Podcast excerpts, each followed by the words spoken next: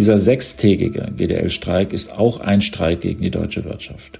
Achim Staus, Konzernsprecher der Deutschen Bahn, ist not amused, denn gleich sechs Tage lang will die Lokführergewerkschaft GDL streiken. Das gab's noch nie. Und auch die Konsequenzen für die Wirtschaft werden härter als je zuvor ausfallen, sollte der Streik wirklich so lange dauern.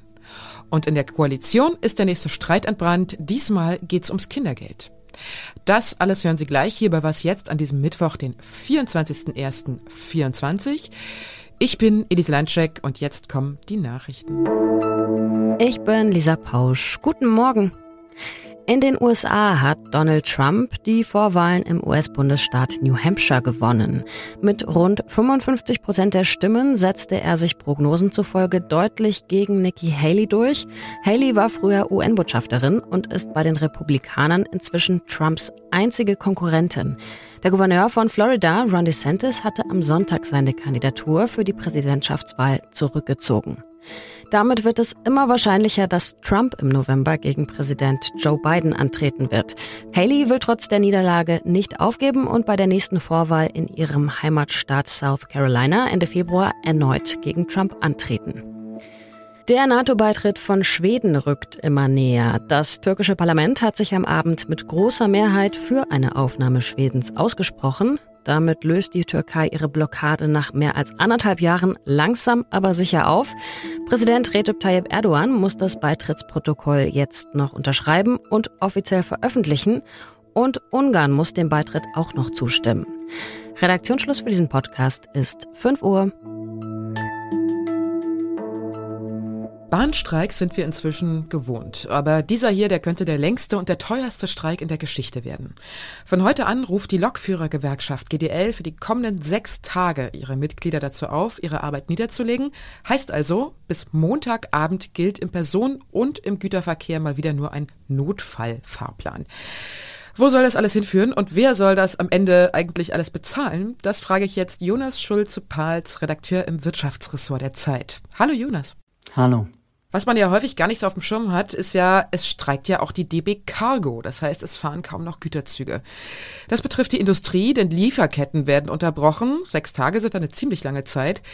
Hm, wie gehen jetzt die Firmen damit um? Was bedeutet das für die? Ja, tatsächlich sind sechs Tage schon ein Problem für Unternehmen. So zwei bis drei Tage kann man äh, mit den Lagern, die man hat, gut arbeiten. Aber wenn so ein Streik sechs Tage lang äh, geht, dann wird es richtig teuer. Das Institut der deutschen Wirtschaft hat das äh, versucht mal zu berechnen. Die sagen so pro Tag ähm, gesamtwirtschaftlicher Schaden von rund 100 Millionen Euro. Allerdings muss man auch wissen, dass der Güterverkehr eben nicht ein Monopol der Deutschen Bahn ist. Die DB Cargo hat nur 40 Prozent Marktanteil dort und die 60 Prozent Wettbewerber werden weiterhin fahren. Die können nicht das ganze Volumen übernehmen. Man kann in der kurzen Zeit nicht alles auf die Straße umlegen. Deshalb wird das Unternehmen im Land äh, Geld kosten. Das neue Angebot der Bahn hat ja der GDL nicht ausgereicht. Die Gewerkschaft will weiter 35 statt der zuletzt von der Bahn angebotenen 37 Wochenstunden durchsetzen und die Bahn sieht es nicht ein. Das heißt, der Ton wird immer schärfer zwischen den beiden Parteien und man fragt sich, ist da überhaupt noch eine Einigung in Sicht? Was sagst du? Tja, bislang hat das Vorgehen Weselskis ihm und seiner Gewerkschaft ähm, recht gegeben. Er hat es geschafft, die Bahn dazu zu bringen, jetzt zumindest eine Stunde runterzugehen. Und äh, das wird er vermutlich so lange weitertreiben, bis er das Gefühl hat, da kann noch was passieren. Am Ende ist aber klar, beide Seiten müssen irgendwann auf wieder miteinander sprechen. Ähm, auch die GDL hat ein Interesse daran, dass äh, ein Tarifvertrag abgeschlossen wird, dass irgendwann äh, in den Lohntabellen eben die äh, äh, Steigerungen festgemacht werden. Das ist immer schwieriger, wenn man sich so verhakt, aber ich bin mir sicher, dass sie irgendwann sich wieder zusammensetzen werden. Die Frage ist nur, wann hat Wieselski da wieder Lust drauf? Beim letzten Mal hat ja die Bahn per Klage versucht, den Streik noch kurzfristig zu verhindern. Warum dieses Mal nicht? Ja, es gibt durchaus die Chance, dass Unternehmen durch Klagen Streiks verhindern können. Allerdings sind die Gerichte da häufig sehr ähm, vorsichtig, um die, das Streikrecht der äh, Gewerkschaft eben nicht unnötig stark einzuschränken. Möglicherweise hätte es eine Chance gegeben jetzt bei den sechs Tagen. Äh, die Bahn hatte aber beim letzten Mal bei dem kürzeren Streik eben der Klage kein Erfolg und wollte möglicherweise dieses Mal den, das Risiko nicht gehen. Und äh, es hilft natürlich auch immer in der Verhandlungsposition für die Deutsche Bahn, wenn sie die Schuld auf die GDL schieben kann. Und wenn die äh, Menschen sechs Tage lang Streik erleben mussten, dann verschieben sich da vielleicht auch die Sympathien. Ich danke dir, Jonas. Sehr gern. Kleiner interessanter Fakt noch zu diesem Thema. Im Vergleich zu Frankreich haben die Bahnkunden in Deutschland noch Glück. Der längste Bahnstreik im Jahr 2020 dauerte dort über sechs Wochen und kostete etwa eine Milliarde Euro. Und sonst so? Und was sie tun können, wenn sie wegen des Streiks den letzten Regio vom Notfahrplan verpasst haben oder 20 Minuten auf die nächste S-Bahn warten müssen, darüber hat sich Matthias Kreinbrink von unserem Digitalressort Gedanken gemacht. Und er hat Spiele rausgesucht, die man zum Beispiel im Bahnhof auf dem Handy oder dem Laptop spielen kann. Der Clou ist, diese Spiele, die haben alle mit der Bahn zu tun. Man kann da zum Beispiel Bahnfahrpläne selber designen. Ich habe Matthias mal um eine Sprachnachricht mit seinen drei besten Tipps gebeten zu den Spielen. Das erste Spiel, das ich empfehlen möchte, heißt Train Simulator Classic. Da setzt man sich ins Fahrhaus von diversen Zügen, die alle offiziell lizenziert sind, unter anderem auch von der Deutschen Bahn, und muss sich mit der Steuerung dieser Züge vertraut machen.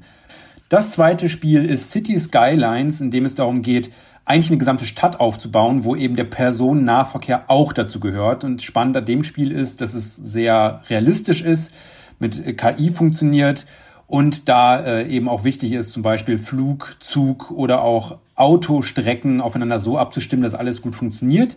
Das letzte Spiel ist eher Mini Metro heißt das. Das ist so ein kleines Spiel für unterwegs, mehr ein Puzzlespiel, wo es darum geht, guten Personennahverkehr zu bauen, nämlich eine ebene U-Bahn und da so seine Striche zieht und seine Bahnen miteinander verbindet, sodass alles gut funktioniert. Diese Spiele, von denen Matthias erzählt hat, finden Sie in den gängigen App Stores zum Runterladen. Eigentlich wollte die Ampelkoalition ja in diesem Jahr nicht mehr so viel streiten, aber Neujahrsvorsätze sind ja dazu da, gebrochen zu werden. Und so ist nun just schon wieder ein Thema auf dem Tisch, wo sich die Koalitionspartner uneins sind. Kurz zusammengefasst, worum es geht. Bundesfinanzminister Christian Lindner will den Steuerfreibetrag für Kinder anheben, ohne aber gleichzeitig das Kindergeld zu erhöhen. Lars Klingbeil von der SPD findet das ungerecht, weil nur dann Familien mit sehr hohen Einkommen entlastet werden würden. Wer sich mit diesem schwierigen Thema gut auskennt, ist Katharina Schuler aus unserem Politikressort. Hallo, Katharina. Hallo. Könntest du uns mal konkret ein Beispiel nennen, wen diese von Lindner geplante Anhebung der Steuerfreibeträge für Kinder überhaupt betreffen würde? Ja, also äh, das betrifft äh, Familien mit einem Einkommen von über 110.000 Euro jährlich. Und das ist aber nur ein relativ kleiner Teil. Also es gibt Zahlen, dass eben 90 Prozent der Familien ausschließlich vom Kindergeld profitieren, also nicht von diesem Kinderfreibetrag. Und ähm, es ist aber so, wenn man den Kinderfreibetrag bekommt, dann kann man im besten Fall, also die äußersten Spitzenverdiener sozusagen, können damit pro Kind im Monat eine Unterstützung oder eine Steuerentlastung von 377 Euro bekommen. Und das Kindergeld beträgt ja eben nur 250 Euro. Also da gibt es eine ziemlich große Differenz. Hm, du hast es gerade gesagt, 250 Euro gibt's pro Kind. Das wurde ja erst im letzten Jahr angehoben. Ne? Wie ist denn da deine Einschätzung? Ist jetzt die Kritik von Seiten der SPD an Lindners Vorschlag gerechtfertigt?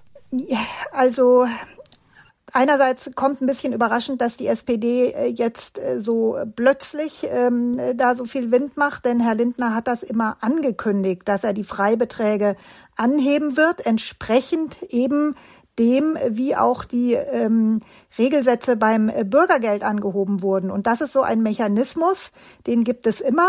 Also das Existenzminimum von Kindern, das ist ja definiert auch durch die Regelsätze, die eben Bürgergeldempfänger bekommen. Das muss eben steuerfrei gestellt werden. Da hat Herr Lindner auch gar nicht so viele Optionen. Äh, das muss er sozusagen machen. Äh, aber trotzdem hat man ja eben im Koalitionsvertrag vereinbart, dass man perspektivisch zumindest diese Lücke zwischen Kindergeld und äh, Kinderfreibetrag schließen will.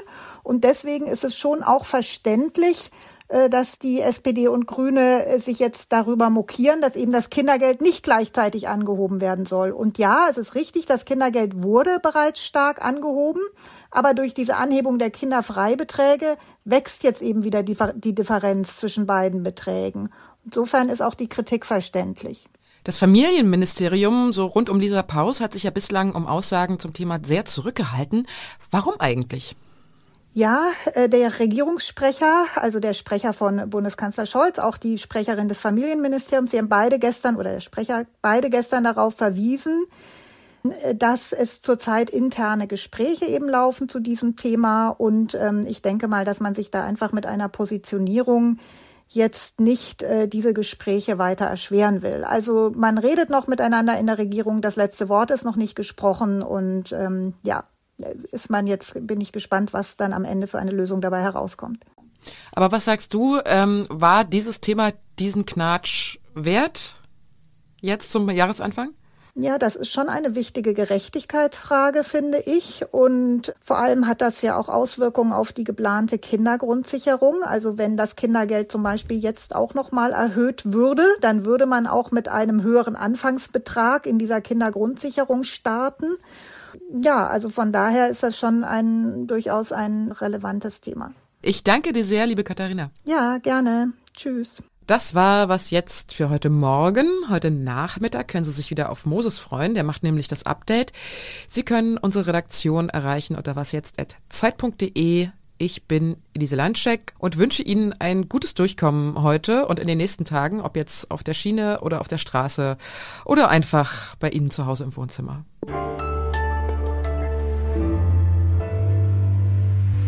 Hast du denn eigentlich vor, in den nächsten Tagen mit der Bahn oder mit der S-Bahn oder irgendwie so zu fahren? Äh, zum Glück gibt es keine äh, konkreten Pläne. Es ist aber so, dass es ja einen Notfallplan gibt und meist sind die Züge dann besonders leer. Also ko komfortabler als während Streikzeiten kann man eigentlich gar nicht reisen.